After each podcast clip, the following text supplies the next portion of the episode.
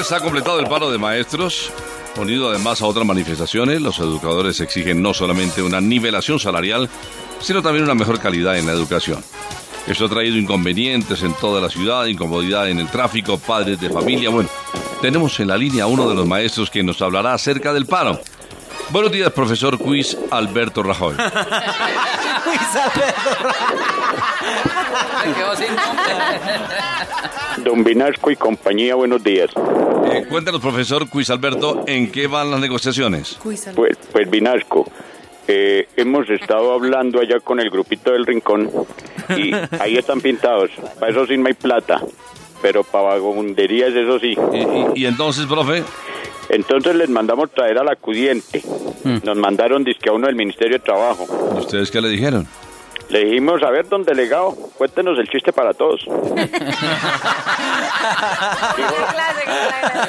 Digo, profe, pues que el Ministerio de Trabajo también está en paro.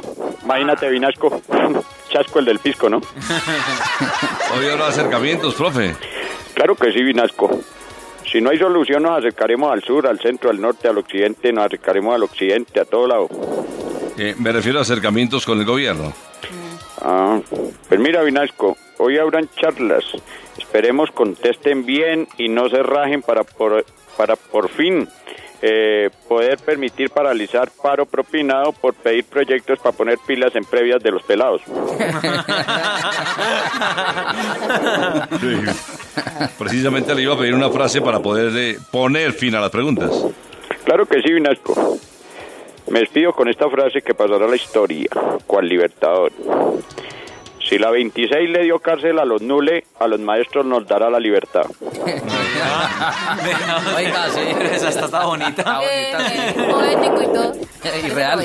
Ah, Esperemos que el presidente y ustedes lleguen a un acuerdo para que se normalice todo, eh, profesor. Vinasco, el tal presidente no existe.